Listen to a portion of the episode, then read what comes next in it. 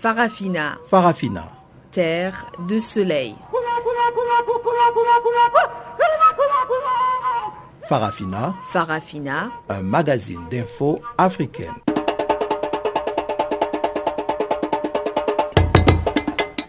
Présentation Pamela Kumba. Bonjour et bienvenue à cette nouvelle édition de Farafina. Adriane Kenya sur la mise en onde de ce magazine des actualités dont voici les titres. Libération mercredi de 105 filles de Tapchi dans l'état nigérian de Yobe. Amnesty International dénonce les violations de droits de l'homme au Congo-Brazzaville et Human Rights Watch estime que les conditions ne sont pas réunies pour des élections présidentielles en Libye. Et voilà donc pour les titres. Comme d'habitude, le bulletin des informations démarre ce magazine des actualités. Guillaume Cabissoso est à la présentation et quant à moi, Pamela Kumba, je vous retrouve tout de suite après.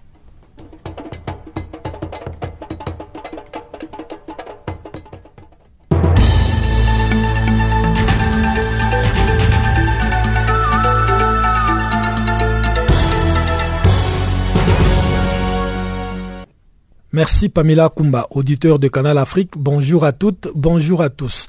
En Côte d'Ivoire, au moins une dizaine de personnes ont été arrêtées par les forces de l'ordre qui ont empêché jeudi à Abidjan une manifestation de l'opposition. La plateforme d'opposition Ensemble pour la démocratie et la souveraineté avait appelé à une marche pour protester contre la commission électorale indépendante accusée par l'opposition d'être déséquilibrée en faveur du pouvoir, mais aussi pour dire non également contre la tenue d'élections sénatoriales ce samedi. EDS est une coalition qui regroupe des partis politiques, des associations de la société civile et les Fronts populaires ivoiriens, le parti de l'ex-président Laurent Gbagbo. EDS avait rassemblé entre 1000 et 2000 personnes dimanche dernier lors d'un meeting déjà perturbé par la police. L'opposition ivoirienne demande au pouvoir de négocier pour changer la composition de la commission électorale qui compte huit membres du pouvoir contre quatre de l'opposition avant le prochain scrutin. Des élections sénatoriales doivent se tenir le 24 mars prochain, puis des élections municipales et régionales dans le courant de l'année à une date indéterminée.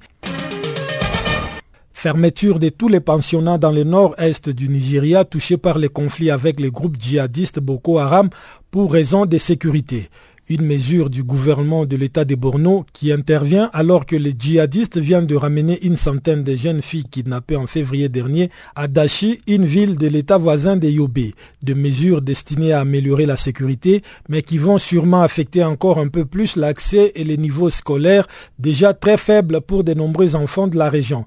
Les écoles qui enseignent un programme laïque ont été ciblées à plusieurs reprises pendant l'insurrection qui, depuis 2009, a fait au moins 20 000 morts.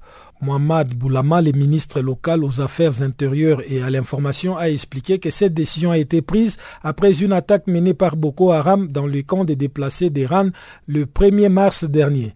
Trois travailleurs humanitaires et huit membres des forces de sécurité ont été tués au cours de cette attaque dans cette ville reculée près de la frontière avec le Cameroun. Les agences d'aide humanitaires ont évacué leur personnel permanent dans la zone. Direction à présent le Zimbabwe où le chef de l'État Emerson Nangangwa a accordé la grâce présidentielle à quelques 3000 détenus avec comme objectif derrière cette opération désengorger les prisons déjà surpeuplées. Sur la liste des bénéficiaires, toutes les femmes sauf celles purgeant une peine d'emprisonnement à perpétuité. Les détenus de moins de 18 ans pourront eux aussi humer l'air de la liberté. Sont également libérées les personnes handicapées, celles dont la peine carcérale est en phase terminale et celles qui ont été condamnées à perpétuité avant le 28 février 1998. Certaines sentences à mort ont par ailleurs été comminées en peine d'emprisonnement à perpétuité seulement pour les détenus incarcérés depuis au moins 10 ans. Près de 100 personnes sont actuellement dans le couloir de la mort au Zimbabwe où la dernière exécution remonte à 2005 en raison du manque de bourreaux chargés de cette tâche. Incendie d'un commissariat dans le bassin minier du centre de la Tunisie après des nouveaux heures entre la police et de jeunes chômeurs réclamant un emploi.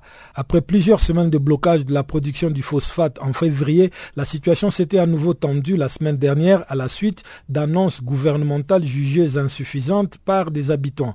Mercredi après-midi, des jeunes ont manifesté pour réclamer. Des jeunes ont manifesté pour réclamer un emploi dans le rue des Nila où sont situés plusieurs sites de production du phosphate. La police qui a été déployée en force notamment autour des sites a tiré des gaz lacrymogènes. Cinq à six jeunes ont été brièvement hospitalisés. Selon les ministères de l'Intérieur, la police est intervenue après que les manifestants ont tenté d'empêcher les ouvriers de la compagnie des phosphates des Gassa, principal employeur de la région, de se rendre sur les sites de production. Enfin, au Maroc, plus de 100 intellectuels, chercheurs, écrivains, sociologues ont signé une pétition appelant à mettre fin à la discrimination des femmes en matière d'héritage, une question qui fait débat au Maroc.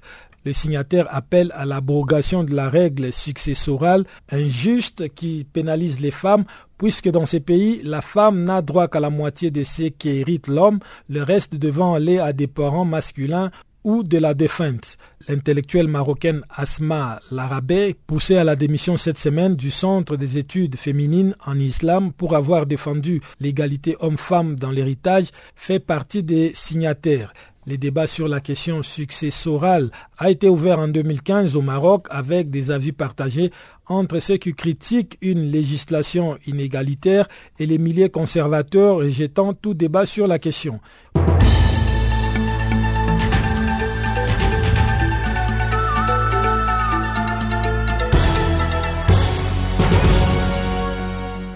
Rebonjour à tous. En Côte d'Ivoire, plusieurs leaders de l'opposition qui contestent la légalité de la commission électorale indépendante ne lâchent pas prise. À moins de 72 heures des élections sénatoriales organisées par la dite commission et prévues pour ce samedi 24 mars, les leaders de l'opposition réunis au sein d'une plateforme dénommée EDS entendaient Ensemble pour la démocratie et la souveraineté, accompagnés de leurs militants, ont battu le pavé pour dire non à la tenue des élections sénatoriales et surtout pour réclamer la réforme de la commission électorale indépendante dirigée par Youssouf Bakayoko depuis 2010. Reportage de notre correspondant à Abidjan, Marius Kwasi. Le samedi 17 mars dernier, les leaders de l'opposition politique réunis au sein de la plateforme dénommée Ensemble pour la démocratie et la souveraineté, EDS, ont tenu un meeting mouvementé dans la commune de Yopougon au nord d'Abidjan. Au cours de ce meeting, ils avaient annoncé des manifestations de rue ce jeudi 22 mars pour exiger la réforme de la CEI, la commission électorale indépendante. Ils ont tenu promesse, on peut le dire. Ce matin, aux environs de 9h GMT, plusieurs personnes sont sorties dans les rues pour converger essentiellement vers les deux sites indiqués par les organisateurs de la marche pour marquer leur désapprobation de l'organisation des sénatoriales, à savoir le siège de la CEI, l'institution chargée d'organiser les dites élections, et aussi la place dénommée Place des Martyrs au cœur d'Abidjan, la capitale économique ivoirienne. Écoutons ici ces propos recueillis sur le lieu de la manifestation, des propos de Gbohou Melen, l'un des organisateurs de cette marche de protestation, qui appelle à la démission de Youssouf Bakayoko de la tête de la CEI, organe qu'il dirige depuis 2010. Électorale ne peut pas imposer ses conditions à tous les Ivoiriens. Alors nous sommes là pour dire non à cette CEI. Nous sommes là pour dire que nous ne voulons plus Youssouf Bakayoko à la tête de cette CEI. Nous sommes ici là ce matin pour accompagner le chef de l'opposition et pour dire officiellement que nous ne voulons plus voir cette CEI. Pour une élection transparente en Côte d'Ivoire, pour la paix, on ne veut plus voir Youssou Bakayoko à la tête de la CEI. Ce monsieur doit quitter la CEI aujourd'hui même, on ne veut plus le voir là. Cette commission électorale est un parti politique géré par des individus. Ce n'est pas une commission indépendante. Youssou Bakayoko n'est pas neutre. Nous ne voulons pas de Youssou Bakayoko à la tête de cette CEI. C'est pas normal. Peut-être est-il aussi important de souligner que dans ce même élan, 17 partis politiques de l'opposition, dont le FPI, le Front populaire ivoirien, tendance Pascal Afinguessan, ont décidé du retrait de leurs représentants qui siègent au sein de l'organe en charge des élections dans le pays le 19 mars dernier, date de début des campagnes sénatoriales. Jusque-là, les autorités ivoiriennes avaient défendu la légalité de la commission électorale. Ils avaient brandi la présence de toutes les sensibilités politiques du pays en son sein. Pour rappel, en 2014, une ONG ivoirienne, l'APDH, a saisi la Cour africaine des droits de l'homme et des peuples en vue d'une révision de l'organe en charge des élections à Côte d'Ivoire qu'elle juge non indépendante. Sa requête avait été déclarée recevable par cette Cour de justice africaine. Et dans un arrêt rendu le 19 novembre 2016, la CADPH a remis en cause la légalité de la CEI. Elle a conclu qu'en votant la loi qui fonde cette commission, l'État de Côte d'Ivoire a violé son obligation de créer un organe électoral indépendant et impartial prévu par l'article 17 de la Charte africaine sur la démocratie et l'article 3 du protocole de la CEDAO sur la démocratie et la bonne gouvernance et qu'il a par ailleurs, par voie de conséquence, violé le droit de ses concitoyens de participer librement à la direction des affaires publiques de leur pays, garanti par l'article 13 de la Charte africaine des droits de l'homme et des peuples. La CADPH a ainsi exhorté la Côte d'Ivoire à procéder à une réforme de cette institution. Ce matin encore, Pascal Afinguessan, président du FPI, présent au siège de la CEI, l'un des points de rassemblement des marcheurs, a déclaré s'y être rendu pour y déposer une motion de protestation et exiger la réforme de cette institution électorale. Euh, à la CEI pour lui dire, pour dire à la CEI que sa mission est terminée en vertu de l'arrêt de la Cour africaine des droits de l'homme et des peuples, la mission de la commission électorale ivoirienne est terminée et que ce qu'elle fait, euh, les élections sénatoriales que celle-ci veut organiser, ne respecte pas, viole la Constitution. Nous disons que nous ne reconnaissons pas euh, une élection qui a été organisée par. La marche de ce matin contre la tenue des élections sénatoriales a été dispersée par un impressionnant dispositif de police déployé sur les points de ralliement des marcheurs et des leaders de l'opposition. Plusieurs manifestants, y compris des journalistes, ont été arrêtés avant d'être relaxés. Dans le pays, plusieurs personnes se désolent de savoir que plus rien ne va empêcher la tenue des élections sénatoriales et qu'aucun organe juridictionnel ne pourra non plus les annuler sur la base de l'arrêt de la CADHP, la Cour africaine des droits de l'homme et des peuples. Depuis Abidjan, c'est les Marus Kwasi pour Canal Afrique. Libération mercredi de 105 filles de Dapchi dans l'état nigérian de Yobe. Elles sont arrivées à Abuja, la capitale fédérale, avant d'être accompagnées dans leur village de Dapchi, où elles ont été accueillies avec beaucoup de joie et d'excitation. L'unique chrétienne parmi les écolières enlevées à Dapchi le mois dernier n'a pas été libérée. Des sources à ont indiqué que les hommes armés de Boko Haram ont commencé à quitter la ville vers 9 heures heure locale, mais ils se sont arrêtés à mi-chemin de la ville pour réparer leurs pneus dégonflés. Dans la soirée de mercredi, le gouvernement fédéral avait confirmé leur libération ainsi que celle d'un garçon, soit au total 106 personnes libérées.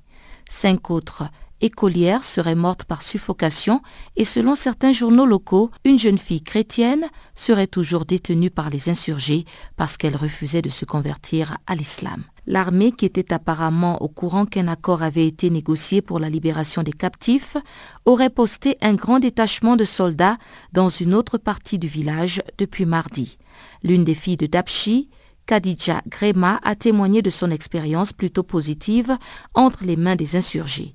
Ils nous ont très bien nourris, ils nous ont très bien traités, ils ne nous ont pas battus, ils ne nous ont pas molestés, a-t-elle déclaré à la presse locale. Dans une déclaration faite mercredi à Abuja par son conseiller spécial sur les médias et la publicité, le gouverneur de l'État d'Etiki, Ayodele Fayose, a décrit la libération des filles de Dapchi comme un drame scénarisé par le gouvernement en place et ses agents pour escroquer les Nigérians. Le journal nigérian The Guardian Newspaper a rapporté que les membres de Boko Haram ont serré la main des parents et se sont excusés de les avoir enlevés. Ils ont dit que s'ils savaient qu'elles étaient des filles musulmanes, ils ne les auraient pas enlevées. Une autre question soulevée par The Guardian, c'est le fait que les filles portaient des sacs à leur retour comme si elles avaient eu le temps d'aller faire du shopping dans la forêt ou seraient tout simplement revenues prendre quelques affaires après leur enlèvement au lycée. The Guardian précise aussi que le groupuscule Boko Haram a gagné beaucoup d'argent dans cette affaire. Il va certainement l'utiliser pour acheter plus d'armes et organiser plus d'enlèvements. Mais le gouvernement fédéral a catégoriquement démenti les informations selon lesquelles il aurait versé une rançon à Boko Haram pour obtenir la libération des filles de Dapchi. Le ministre nigérian de l'Information et de la Culture, Les Mohamed, a déclaré que la libération inconditionnelle des filles était le résultat des efforts déployés avec l'aide de quelques amis du pays. Pour rappel, c'est le 19 février 2018 que des militants de Boko Haram ont envahi l'école secondaire des filles de Dapchi et ont enlevé 110 écolières. L'enlèvement était une répétition de celui des filles de Chibok en 2014 où 276 élèves avaient été kidnappés. Après plusieurs évasions et quelques libérations, 112 des filles de Chibok sont toujours en captivité avec Boko Haram. Vous êtes sous Farafina. Bonjour à tous, c'est Yvonne Chaka Chaka. Vous écoutez Channel Africa, la voix de la renaissance africaine. L'Union pour la démocratie et le progrès social, UDPS, se prépare à mettre en place sa plateforme électorale en perspective des élections prévues fin décembre prochain d'après le calendrier électoral. Une plateforme électorale qui regroupe plusieurs partis politiques et qui devrait avoir comme appellation UDPS, Tshisekedi et alliés. Mais pourquoi la dénomination UDPS Tshisekedi qui laisserait penser à l'existence de plusieurs autres partis UDPS sur l'échiquier politique congolais Suivez la réponse de Peter Kazadi, l'ancien conseiller juridique du feu Étienne Tshisekedi, interrogé par Guillaume Kabissoso. Il faut dire que depuis euh, Sun City, euh, le problème de l'appellation UDPS s'était posé lorsque Frédéric Ibassa a revendiqué la paternité et de, l'autre côté, Étienne Tshisekedi également a revendiqué la paternité du parti. Pour départager l'idée, euh, le ministère de l'Intérieur avait estimé mettre les noms de chacun au bout euh, du cycle du parti. C'est comme ça que depuis cette date-là, notre IDPS Tshisekedi, IDPS Tshisekedi, donc Bar Tshisekedi, et chez Frédéric Ibassa également, c'est IDPS C'est notre dénomination actuellement. Quand est-ce que vous comptez lancer officiellement cette plateforme électorale, étant donné que sur le plan politique, il y a déjà beaucoup d'autres plateformes qui se sont annoncées dans la perspective de cette élection présidentielle? Bon, la date, je ne peux pas vous le dire maintenant. Nous voulons d'abord nous conformer aux exigences légales. Vous savez que la clôture des dépôts des regroupements politiques d'ici le 28 mars. Nous voulons euh, d'abord nous rendre légal par rapport à, la loi et la sortie officielle sera euh, annoncée très prochainement. Et vous avez une idée déjà du nombre de partis qui vont faire partie de cette plateforme? Au moment où je vous écris, je, vous parle, j'ai autour de moi plusieurs personnalités politiques qui viennent signer la charte. Donc nous ne savons pas à ce stade vous dire le nombre exact des partis qui feront partie du regroupement. Ben, c'est donc dire que l'IDFS ne va pas soutenir la candidature de Moïse Katumbi qui vient de lancer ici sur place en Afrique du Sud sa plateforme dénommée Ensemble pour les changements. Moïse Katumbi n'est pas membre de l'IDFS et je ne vois pas comment l'IDFS peut soutenir une candidature qui n'est pas celle de son membre. L'IDFS s'est battu pendant plusieurs années sur base d'une euh, idéologie politique sur base d'un programme politique. Nous entendons mettre en mouvement ce programme que nous avons conçu depuis des années pour euh, le mieux-être du peuple congolais. Et nous ne pouvons soutenir qu'un candidat issu des rangs de. En ce qui concerne la succession de feu Etienne Tshisekedi, on parle de trois candidatures qui ont été déjà déposées. Et quelle est la date finalement que cette élection aura lieu? Conformément au calendrier prévu, je crois que l'élection aura lieu le 31 de, ce mois, le 31 mars, puisque le congrès s'ouvre le 30 pour se fermer le 31 et tout est déjà mis en place. L'autorité politique, le ministère de l'Intérieur, ne vous a pas encore communiqué officiellement si le cachet IDPS vous appartient. Est-ce que cela ne pourra pas compliquer les choses si jamais ce nom vous est dénié comme euh, le cas avec le MSR je ne vois pas à quoi vous faites allusion. On va nous dénier, euh, nous renier les noms. Pourquoi? C'est notre nom.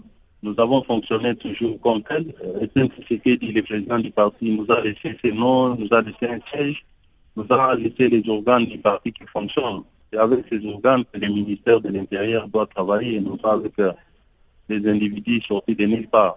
Nous, nous sommes petits nous nous organisons calmement, nous ne nous précipitons pas, nous ne sommes pas en conférence avec quelqu'un. Dès que nous aurons terminé notre congrès, nous déposerons les actes euh, du, congrès au ministère pour... Euh, euh, Élection présidentielle en Libye, Human Rights Watch a estimé mercredi que les conditions ne sont pas réunies pour la tenue de ce scrutin. En effet, depuis la chute du régime de Muammar Kadhafi en 2011, la Libye est en proie au chaos et à l'insécurité. Le gouvernement reconnu par la communauté internationale n'est plus légitime car son mandat a expiré depuis quelques mois. La communauté internationale fait donc pression sur les autorités libyennes de tenir des élections cette année. Ce scrutin permettra de départager les camps politiques rivaux et rétablir l'ordre dans ce riche pays pétrolier livré au chaos et à l'instabilité sécuritaire et politique depuis la chute de Muammar Kadhafi en 2011. La nature et la date des élections restent toutefois à déterminer, d'autant plus que le gouvernement d'union nationale n'a jamais pu asseoir pleinement son autorité et de l'autre côté, le maréchal Khalifa Haftar implante son autorité chaque jour davantage à Tobruk. Human Rights Watch affirme dans son communiqué que pour que des élections soient libres et transparentes en Libye, elles doivent se tenir dans un environnement sans coercition, discrimination, intimidation des électeurs, des candidats ou des partis politiques, ce qui n'est pas actuellement le cas. Eric Goldstein, directeur adjoint de Human Rights Watch pour le Moyen-Orient et l'Afrique du Nord, estime que le pays n'a jamais été aussi loin du respect des droits et des droits de l'homme encore plus de conditions acceptables pour la tenue d'élections libres. Human Rights Watch déplore des lois restrictives qui ont sapé la liberté de la parole en Libye, affirmant que des groupes armés ont intimidé, menacé, harcelé, agressé physiquement et détenu arbitrairement des journalistes, des militants politiques et des défenseurs des droits de l'homme. Le pays est sous la coupe de nombreuses milices qui œuvrent dans l'impunité la plus totale, tandis que deux autorités politiques rivales se disputent le pouvoir. Human Rights Watch est clair dans son rapport. Les autorités libyennes doivent être en mesure de garantir le droit de réunion, d'association et de parole à tous les participants à ces élections.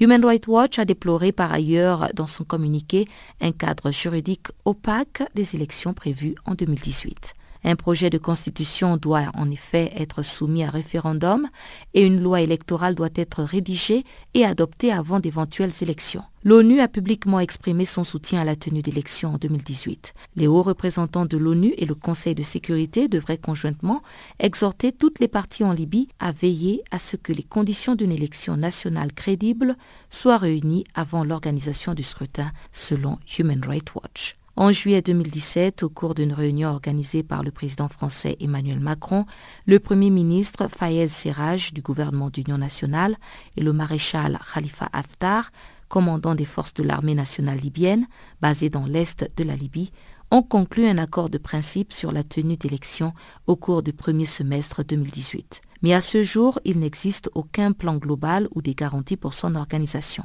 Des rapports font état des juridictions libyennes incapables de résoudre les litiges électoraux, notamment en ce qui concerne l'enregistrement et les résultats des votes. L'inscription des électeurs devrait être inclusive, accessible et ouverte au plus grand nombre possible de Libyens résidant dans leur pays ou à l'étranger, a rappelé Human Rights Watch. Des dispositions devraient également être prises pour donner aux personnes placées de longue date en détention arbitraire la possibilité de voter en l'absence de condamnation pénale et de base juridique valable. Bonjour à tous, c'est Yvonne Chaka Chaka. Vous écoutez Channel Africa, la voix de la renaissance africaine. Au Mali, le centre du pays est de plus en plus instable et le Conseil des droits de l'homme a examiné ce mercredi à Genève le rapport de l'expert indépendant sur la situation des droits de l'homme au Mali. Les détails dans cet enrobé compilé par nos confrères d'ONU Info. Au Conseil des droits de l'homme, il a été beaucoup question d'insécurité de l'application de l'accord pour la paix et la réconciliation au Mali de 2015. Des délégations ont ainsi invité toutes les parties à tout mettre en œuvre pour le déblocage du processus, d'autant que les retards des années précédentes ont eu comme conséquence la progression de l'insécurité du nord vers le centre du pays. Un sentiment partagé par Bamako qui rappelle les défis de cette nette dégradation de la situation sécuritaire et humanitaire. Kadija Sangare Koulibaly, ministre des droits de l'homme du Mali. Notre pays est confronté à la montée de l'extrémisme violent avec comme corollaire la multiplicité des actes terroristes et de criminalité organisée. L'augmentation des attaques contre des acteurs humanitaires rendant difficile l'acheminement de l'assistance humanitaire aux populations vulnérables. De son côté, l'expert indépendant de l'ONU s'est inquiété du sort des populations du centre du Mali lors d'une visite dans la région de Mopti. Suleiman Baldo y a constaté d'ailleurs une insécurité extrêmement instable. Des communautés entières vivent dans la terreur Ils sont quotidiennement exposés aux menaces d'assassinats ciblés, d'enlèvement, d'attaques à main armées. L'expert onisien met en cause les groupes extrémistes, notamment Jamaat Nusra wal Muslimin, qui cherchent à imposer leur interprétation restrictive de l'islam. Reste que la persistance de l'insécurité a eu pour effet de paralyser l'économie locale et de pousser les services publics de l'État à quitter les zones touchées. Suleiman Baldo. À la fin du mois de février 2018, plus de 715 écoles ont été forcées à fermer dans la région du centre et du nord. Donc euh, presque un quart de million d'élèves sont affectés par la fermeture des écoles. L'expert indépendant sur les droits humains au Mali a mis en garde sur le sort de ces familles du centre et du nord du pays abandonnées à elles-mêmes. Or, selon Suleiman Baldo, sans accès à la protection des autorités nationales, les communautés locales ont tendance à former des ministres de défense, rendant plus meurtriers les conflits intercommunautaires au Mali. Alpha Diallo, Nations Unies, Genève. Au Congo-Brazzaville, la torture et les détentions arbitraires de dizaines de personnes mettent la liberté d'expression à rude épreuve. C'est le cri d'alarme d'Amnesty International et quatre autres ONG des droits humains. Ces organisations interpellent la communauté internationale sur le silence qu'elle observe en relation avec des violations des droits de l'homme dans ce pays. Des détails sur ce rapport avec Balkissa Idesido, chercheur sur l'Afrique centrale à Amnesty International, dont les propos ont été recueillis par Guillaume Cabissoso. Dans ce communiqué de presse, nous dénonçons une situation qui perdure en République euh, du Congo. Donc depuis bientôt euh, trois ans maintenant, il y a des dizaines d'activistes politiques, d'opposants euh, des partis politiques qui sont toujours en détention. Donc il y en a qui ont été arrêtés pendant la réforme constitutionnelle, d'autres pour avoir tout simplement contredit les résultats des élections présidentielles de 2016. Donc ces personnes, euh, plus de 60, nous avons documenté, ont été arrêtées pendant ces deux grandes périodes politiques-là. La grande majorité demeure toujours en détention et le pire en fait, c'est que nous avons documenté des cas de torture euh, sur ces détenus. Et euh, nous demandons aux autorités congolaises de libérer immédiatement ces personnes qui ont été arrêtées uniquement pour avoir euh, exercé leur droit à la liberté d'expression et de manifestation pacifique.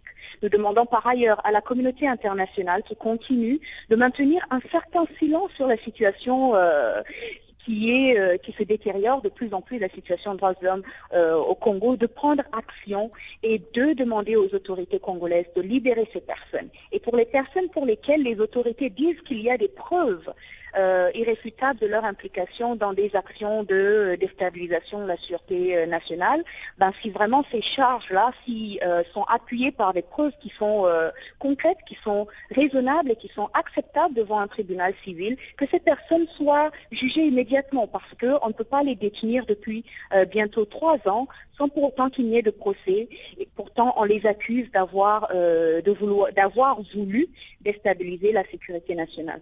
Est-ce que vous êtes entré en contact avec les autorités congolaises pour essayer de plaider en faveur euh, de ces détenus qui sont objets de détention arbitraire et de torture? Amnesty International, dans le cadre de son travail, rentre toujours en contact avec les autorités pour euh, leur faire part de ces inquiétudes, des inquiétudes et des violations que euh, l'organisation a eu à documenter. Nous avons eu à le faire avec le Congo. Et d'ailleurs, si vous vous en souvenez, en février 2016, nous avons voulu nous rendre au Congo pour observer les élections, mais nous avons été euh, interdits d'accès au pays. Pourtant, nous avions obtenu des visas, nous avons obtenu des rendez-vous avec les autorités. Mais nous n'avons pas été autorisés à accéder au pays. Donc nous continuons euh, de dialoguer avec les autorités et d'ailleurs ce communiqué de presse-là est dans le cadre de ce dialogue parce que dans le communiqué, nous interpellons les autorités à agir. Parce qu'en en, arrêtant et en détenant les personnes qui n'ont fait qu'exercer leur droit à la liberté d'expression et manifestation pacifique, les autorités sont en train de, euh, de violer les droits humains, mais pas uniquement cela, c'est qu'ils montrent un certain dénigrement euh, face à face des, euh, des engagements internationaux et régionaux qu'ils ont pris en matière de respect des droits de l'homme. Et jusqu'alors, quelle a été la réaction du gouvernement par rapport à vos tentatives d'entrer en contact avec euh, lui pour plaider le cas de ceux qui se trouvent actuellement en prison? Il est vraiment dommage et consternant pour nous de constater que les autorités ont lieu de de mener des enquêtes sur, euh, sur les cas que nous leur reportons et de prendre action en euh, répondant à nos recommandations, en les implémentant. Les autorités ont plutôt toujours dit que Amnesty avait euh, pour ambition de ternir l'image des autorités congolaises, ce qui n'est pas notre objectif parce que nous, tout ce que nous voulons, c'est l'avancée des droits humains, c'est l'amélioration de la situation actuellement au Congo parce que nous savons, et ils le savent aussi, que arrêter les opposants politiques, les détenir, les condamner, ne peut en aucun cas améliorer le climat social qui est, euh, actuellement assez tendu au Congo et ne peut améliorer aussi la sécurité du Congo ou euh, de tout autre pays. Donc euh, nous espérons que les autorités, cette fois-ci, écouteront nos appels et que la communauté internationale aussi se joindra à nous pour demander aux autorités congolaises de libérer toutes les personnes qui sont arbitrairement détenues pour avoir exercé leur droit à la liberté d'expression et manifestation pacifique. Et voilà qui nous mène tout droit au bulletin économique, apprêté et présenté par Chanceline Louraquois.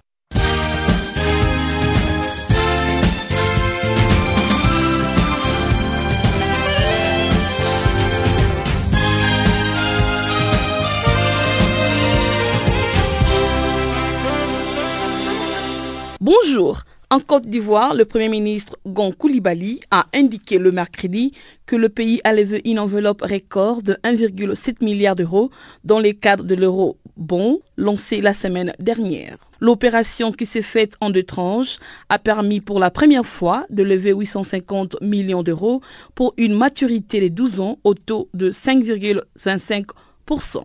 La seconde, elle a porté sur 850 millions d'euros à 30 ans pour un taux de 6,625%. Ces montants, l'équivalent d'un peu plus d'un milliard 115 francs CFA, viendra combler en partie le gap de 1 milliard 310 francs CFA, soit 1 milliard 997 euros du budget 2018.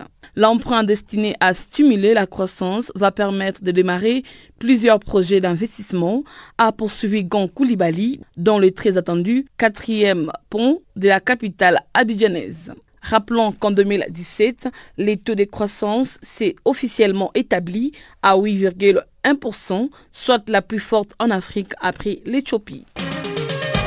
Au Bénin, la Banque of Africa, filiale du groupe bancaire marocain, annonce que les actionnaires percevront 8,882 milliards de francs CFA, soit environ 14,212 millions de dollars le 15 mai prochain.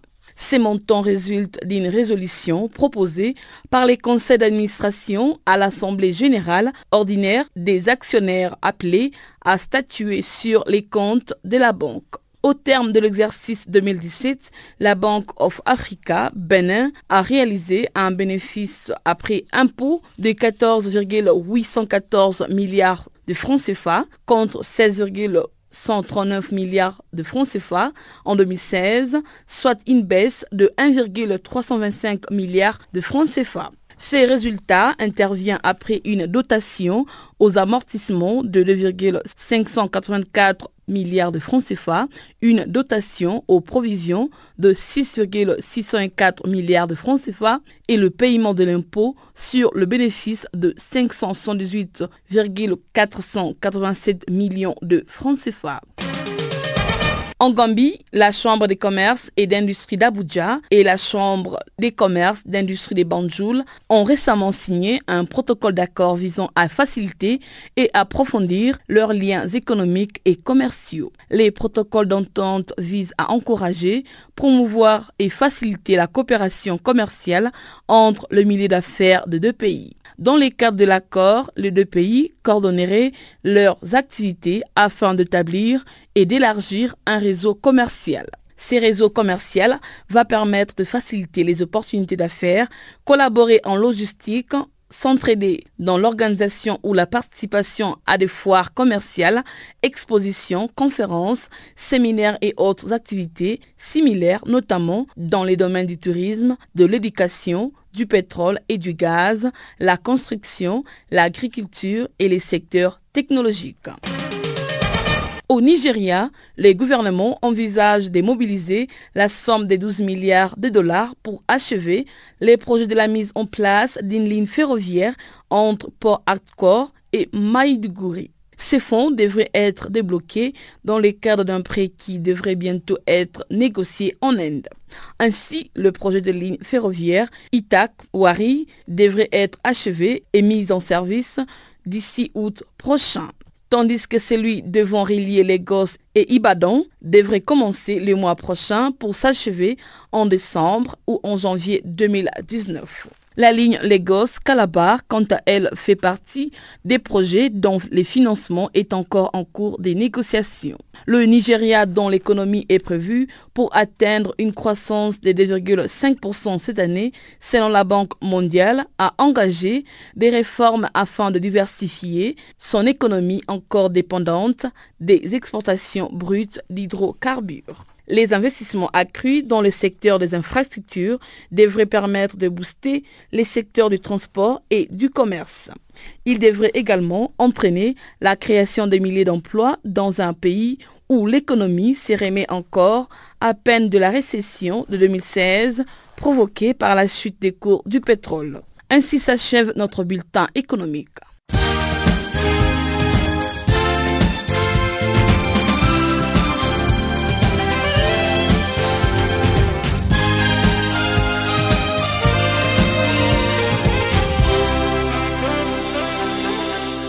La République démocratique du Congo ne bénéficie pas de retombées de ses matières premières parce que ce pays ne maîtrise pas la manière dont les prix sont fixés au niveau international. C'est sur cette base que s'est tenue une réunion d'évaluation annuelle sur l'évolution des matières premières à Goma les participants ont réfléchi sur la nécessité d'avoir plus d'opérateurs économiques pour transformer les matières premières avant exportation. Reportage de notre collaboratrice Gisèle Kaimbani à l'est de la République démocratique du Congo. Les entrepreneurs miniers congolais sont appelés non seulement à exporter le minerai, mais aussi et surtout à les transformer afin d'être compétitifs sur le marché. Les membres de la commission de lutte contre la fraude minière au Nord Kivu l'ont déclaré à l'issue de la réunion d'évaluation annuelle tenue hier mardi en ville de Goma au Nord Kivu à l'est de la RDC. Anselme Kitakia, porte-parole de la commission, estime que le peuple congolais euh, ne bénéficie pas en grande partie de ces richesses premières car la RDC est parmi, je cite, de price takers. Je crois que le problème, c'est aussi de faire le ménage à l'intérieur de notre pays pour voir comment ces ressources que regorge la province, que regorge la RDC, puissent profiter réellement à notre pays. Et les questions de tarifs, pourquoi les prix sont généralement? Bas C'est parce que nous sommes ce qu'on appelle à terme anglo-saxon de price takers, de preneurs de prix. Donc les prix nous sont imposés de l'extérieur par les raffineries euh, ou par les pays qui transforment. Si nous transformions chez nous, nous aurions les prix que nous pouvons proposer, n'est-ce pas, aux acheteurs ou à la fois aussi aux producteurs. Mais nous ne maîtrisons pas la fixation des prix. Les prix sont fixés ailleurs. je pense que c'est un plaidoyer que nous devons mener, que de pouvoir transformer localement euh, nos minéraux, d'avoir un marché local des minéraux. Nous sommes des offreurs de minéraux, mais nous ne sommes pas décideurs au niveau des prix.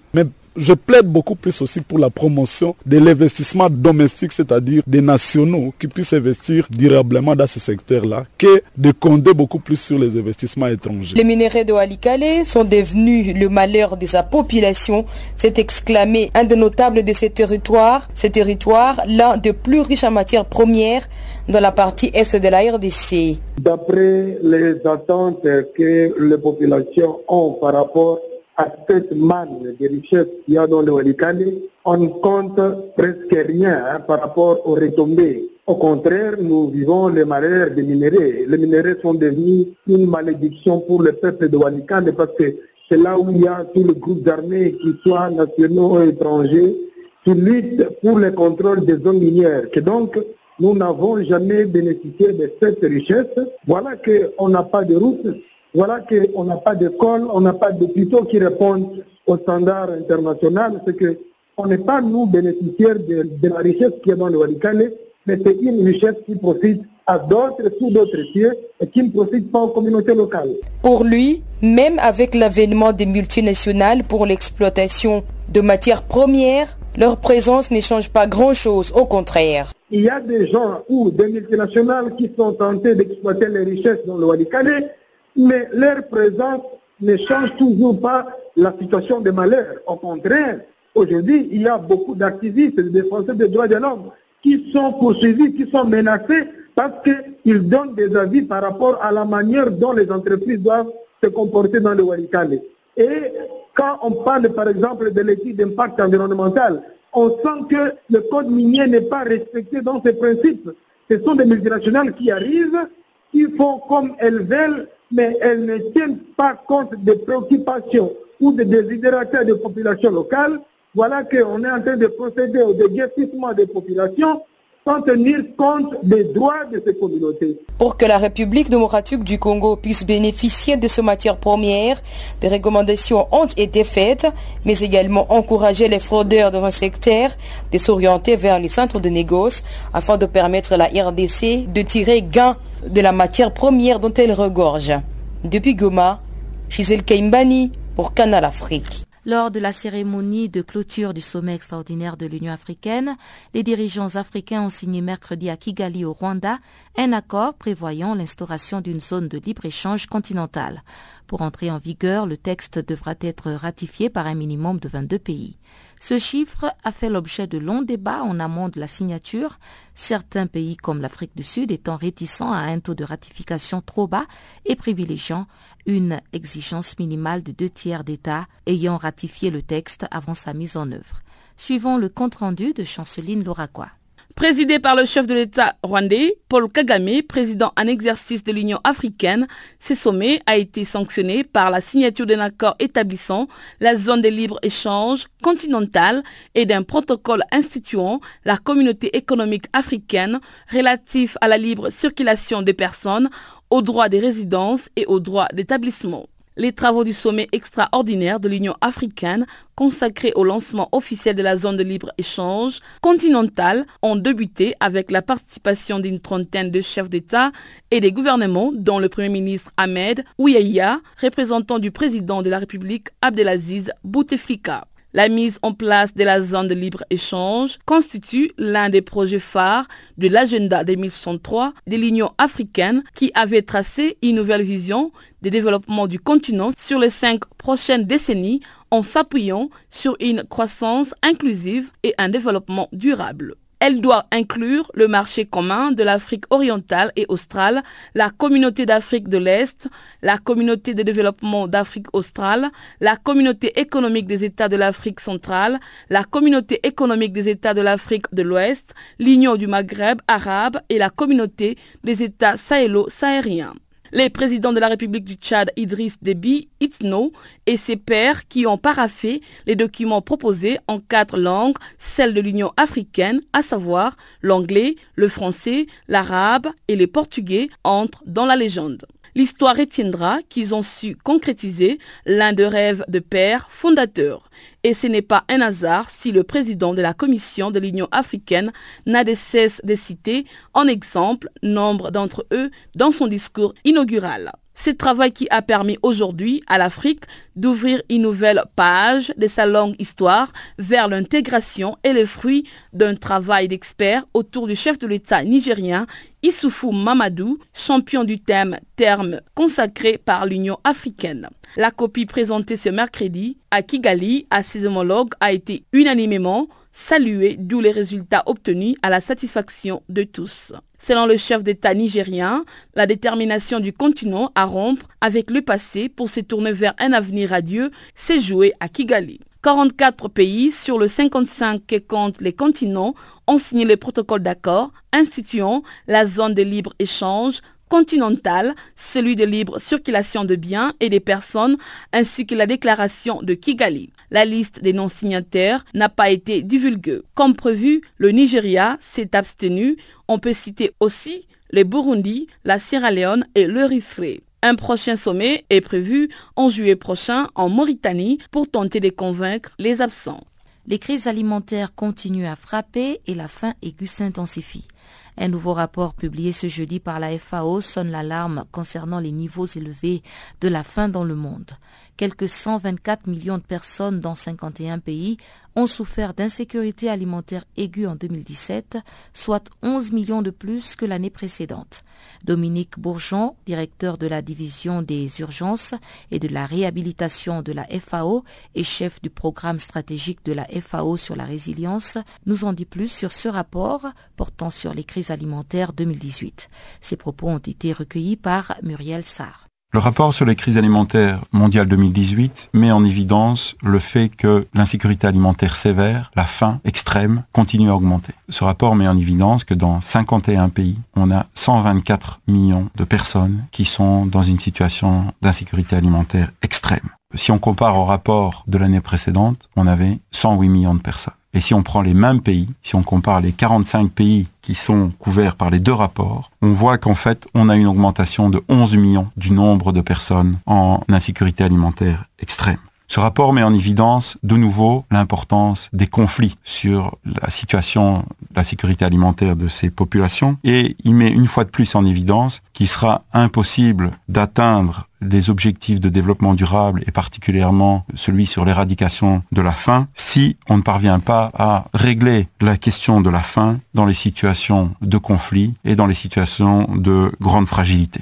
Le rapport met en évidence également l'importance des chocs climatiques extrêmes et en particulier l'importance des sécheresses. Enfin, il met en évidence que de plus en plus d'enfants et de femmes ont besoin d'une assistance en matière de sécurité alimentaire et au plan nutritionnel en particulier, puisqu'on observe de nouveau une dégradation de leur situation nutritionnelle, surtout évidemment dans les situations de conflit telles que la Somalie, le Sud-Soudan, la République démocratique du Congo, le Yémen et le nord-est du Nigeria. Quelles sont les zones les plus touchées? En 2017, nous avons eu, en tant que communauté internationale, à répondre à une famine qui s'est déclenchée au Sud-Soudan. Il y a eu un, grand volume d'assistance humanitaire qui a été fourni et qui a permis d'éviter la famine de s'étendre davantage au Sud-Soudan. Nous étions aussi très proches d'une situation de famine au Yémen, en Somalie et dans le nord-est du Nigeria. Mais de nouveau, les efforts de la communauté internationale ont permis d'éviter cette situation d'exploser et ont permis d'éviter la catastrophe avec euh, un grand nombre de victimes.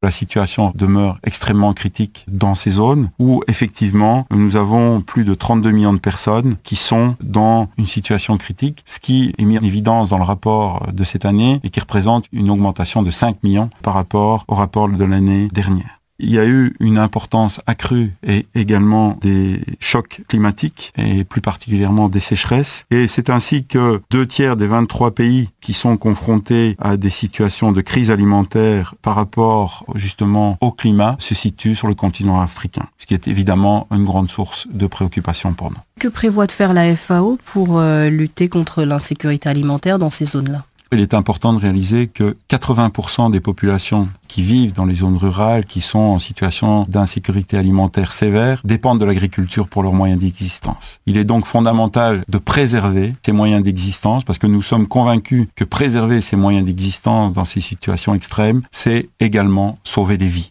C'est dans cette optique que nous nous mobilisons pour appuyer tous les volets de l'agriculture, qu'il s'agisse des productions vivrières, des productions maraîchères, de l'élevage, mais aussi des activités dans le domaine des pêches. À ce titre, la FAO recherche dans le cadre des plans de réponse humanitaire 2018 un milliard de dollars afin d'assister environ 30 millions de personnes dans les zones les plus affectées. Mais je pense qu'il est important de réaliser aussi, et c'est un des grands enseignements de ce rapport, qu'il faut, au-delà de l'aide humanitaire, parvenir à impliquer très tôt dans ces situations les acteurs du développement, afin qu'ils puissent déployer leurs outils, leurs modes de financement, afin qu'on puisse très tôt dans ces situations de crise travailler sur les causes profondes de ces situations et donc diminuer la vulnérabilité et augmenter la résilience de ces populations. Et Page Santé, on a commémoré euh, mercredi le 13e anniversaire de la Journée mondiale de la trisomie 21.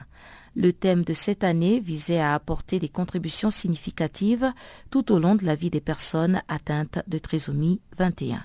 Explication de Cécile Dupas, présidente de la Fédération Trisomie 21 France. La trisomie 21, c'est la plus fréquente des anomalies génétiques. Pour l'instant, c'est aussi euh, le handicap mental le plus répandu, la déficience intellectuelle la plus répandue aujourd'hui. Donc c'est euh, Trisomie 21, c'est la présence de trois chromosomes 21, d'où d'ailleurs le choix de cette journée, le 21 mars. Donc le 21 pour le chromosome et 3 pour le mois de mars. Et donc, euh, vous pouvez nous dire qui sont les plus touchés? Qui sont touchés? Mais tout le monde euh, peut potentiellement être euh, touché par la trisomie 21 puisque la, la grande, grande majorité des trisomies 21 sont des trisomies libres. Donc la trisomie survient au moment de la fécondation et donc ça peut effectivement toucher tout le monde. Et vous disiez donc justement la trisomie libre. Je pense qu'il y a différents types de trisomie, n'est-ce pas? Oui, il y a différents types de trisomie. Alors il y a la trisomie libre, comme je vous disais, qui est vraiment la plus très très majoritairement répandue et donc qui n'est pas héréditaire,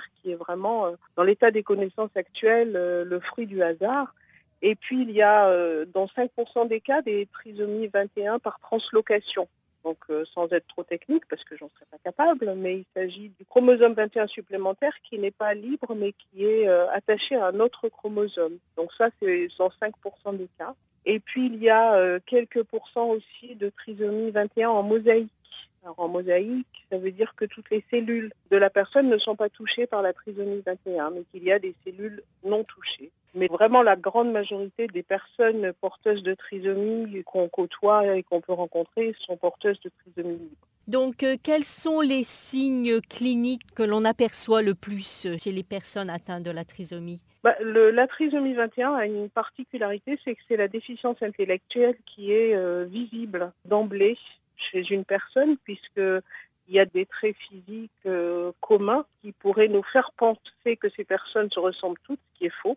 Mais elles ont effectivement des traits communs euh, assez connus hein, par tout le monde et qui d'ailleurs euh, vont euh, orienter le regard des autres sur cette personne d'une façon pas toujours positive.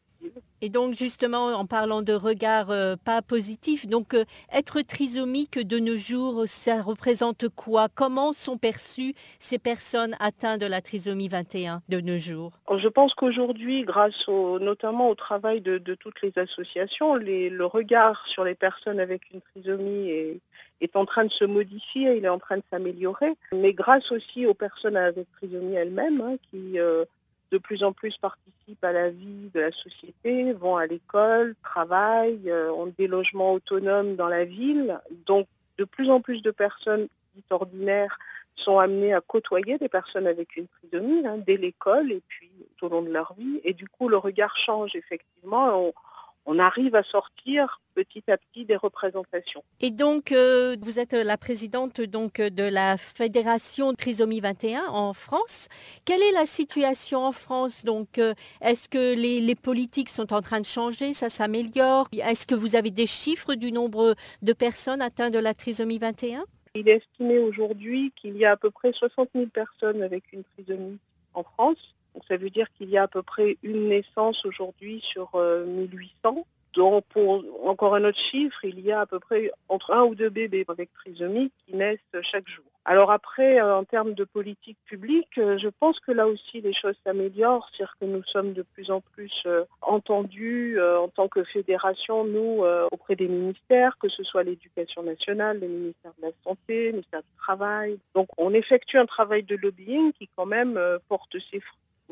Et donc, euh, votre euh, fédération, comment travaille-t-elle? Elle travaille euh, donc au niveau des gouvernements? Est-ce que vous travaillez aussi au niveau des familles, des enfants? Si vous pouvez nous expliquer un peu comment vous travaillez. Oui, alors nous travaillons à plusieurs niveaux, hein, bien sûr. Alors d'abord, effectivement, nous travaillons auprès des familles, des enfants et des adultes avec une trisomie. C'est-à-dire que nous travaillons à développer les potentialités des enfants et des adultes avec une trisomie, avec des accompagnements appropriés des rééducations, de la stimulation, de l'éducation précoce. Nous euh, essayons de favoriser aussi euh, ce que nous appelons la démarche d'autodétermination, c'est-à-dire faire en sorte que les personnes avec une trisomie soient conscientes qu'ils peuvent décider de leur vie, qu'ils ont le même pouvoir d'autodétermination que tout citoyen. Et puis nous travaillons aussi à rendre euh, l'environnement, la société au sens large, inclusive et accessible à tous. Parlons de sport à présent et c'est tout de suite avec Chanceline Louraquois.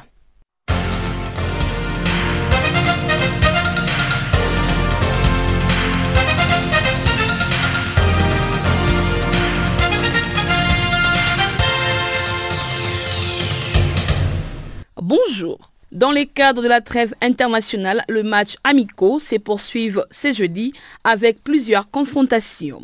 Au programme, nous avons l'Algérie qui jouera contre la Tanzanie à Alger, à suivre également le match entre le Burkina Faso et la Guinée-Bissau en France et l'île Maurice en déplacement à Macao. Et enfin, la Thaïlande jouera contre le Gabon à Bangkok.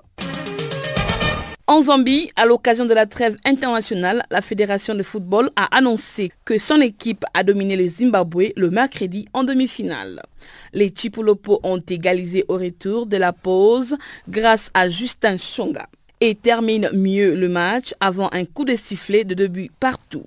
Comme lors de la première rencontre entre Bafana Bafana et les Polanka Negra, il a fallu attendre le tir au but pour décider du vainqueur. Mais ce match a été bien plus spectaculaire avec une ouverture du score des Zimbabwéens sur un but contre son camp. Samedi, la Zambie affrontera le Bafana Bafana pour le titre tandis que l'Angola sera face au Zimbabwe dans le match pour l'honneur. En République démocratique du Congo, parole tenue pour les tout-puissants Mazembe qui reçoivent ce jeudi un attaquant ghanéen et un milieu de terrain. Il s'appelle Prince Nana Kwasi et Nadjeb Abbas. Ces derniers viennent renforcer l'effectif des Corbeaux. Tombe dans un groupe B relevé en C1 avec les Sétif, le MC Alger et les DIFA, El Jadida. Les Congolais auront bien besoin de ces recrues. Au Ghana, la Fédération internationale de football association a sanctionné à vie Joseph Lamti pour violation de l'article 69, alinéa 1, influence illégale sur le résultat d'un match du code disciplinaire à l'occasion du match des qualifications pour la Coupe du Monde de la FIFA Russie 2018 opposant l'Afrique du Sud au Sénégal le 12 novembre 2016. C'est également le mardi qu'a choisi la commission de discipline de la Fédération ghanéenne de football pour radier à vie de toutes activités liées au football l'arbitre régional Labridge. Ce dernier a reconnu sa culpabilité de n'avoir pas rendu fidèlement et attend les rapports des matchs disputés lors de la saison 2016 et 2017 dans les championnats locaux entre Bechem United FC et Elmina Sharks FC. Une rencontre qui n'est pas allée à son terme en raison des violences sujette à certaines décisions de la bridge. En mondial 2026, le Maroc peut déjà compter sur le soutien de plusieurs personnalités publiques. Parmi elles, l'ancien président de la FIFA, Sepp Blatter, également l'ancien président de la France, François Hollande. En visite au Maroc, François Hollande a donné son avis sur la candidature marocaine. Il déclare, je cite, Je pense que la candidature du Maroc est une très bonne candidature, pas seulement parce que votre équipe est excellente, mais parce que les conditions exigées pour recevoir un tel événement sont réunies au Maroc. Fin de citation. Comme vous avez des équipements déjà parfaitement au point et que votre pays a promis d'en en faire d'autres, j'ai donc toute confiance dans cette candidature, a ajouté l'ancien chef de l'État français. De plus, sachant que le Maroc a plusieurs fois été candidat et qu'on lui disait qu'il n'était pas prêt, eh bien je pense qu'aujourd'hui vous l'êtes, a conclu François Hollande. Rappelons que le Maroc fait face à la candidature du trio, à savoir les États-Unis d'Amérique, le Mexique et le Canada. En rugby, le club anglais nommé Gloucester vient d'engager pour la saison 2018 et 2019 les talonneurs sud-africains de Sharks Franco Mare. Ce dernier a fait forte impression depuis le début de la saison dans le Super Rugby basé à Durban. Franco Mare était un titulaire indiscutable chez le Sharks. Il est champion du monde de moins de 20 ans en 2012. Gloucester est actuellement sixième au classement du championnat d'Angleterre à 4 points du quatrième Newcastle. Le Sherry et White peuvent encore briguer le play-off. Nous bouclons ce bulletin en tennis. 5 de 6 Français en lice au tournoi de Miami, Master 1000 chez les hommes et premier chez les femmes, ont passé le premier tour. Seul Gilles Simon ayant chuté au cours d'une journée de mercredi marquée par l'élimination de Serena Williams. Pierre-Hugues Herbert a confirmé sa bonne forme du moment. Huitième de finaliste à Indian Wells, il a battu l'Américain Taylor Fries en 2-7, 7 à 6 et 6 à 4. Chez les dames, Alizé Cornet et Océane Dodin sont toutes les deux passées. Mais la sensation de cette deuxième journée du tableau féminin a été l'élimination de Serena Williams pour son deuxième tournoi après un long congé de maternité.